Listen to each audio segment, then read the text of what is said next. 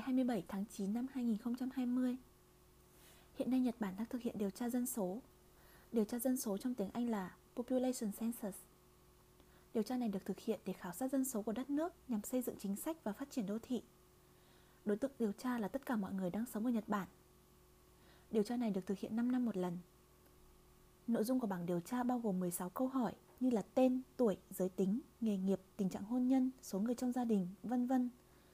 Nếu bạn xem website của cuộc C 2020, bạn sẽ thấy phần giải thích của 29 ngôn ngữ. Thông qua đó, bạn có thể biết được rằng mình nên trả lời như thế nào. Hơn nữa, bạn cũng có thể trả lời bằng điện thoại di động hoặc máy tính cá nhân.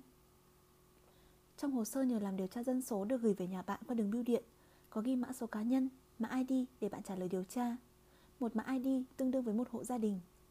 Hộ gia đình ở đây được hiểu là những người cùng sống ở một nơi, cùng sinh hoạt và trang trải cuộc sống.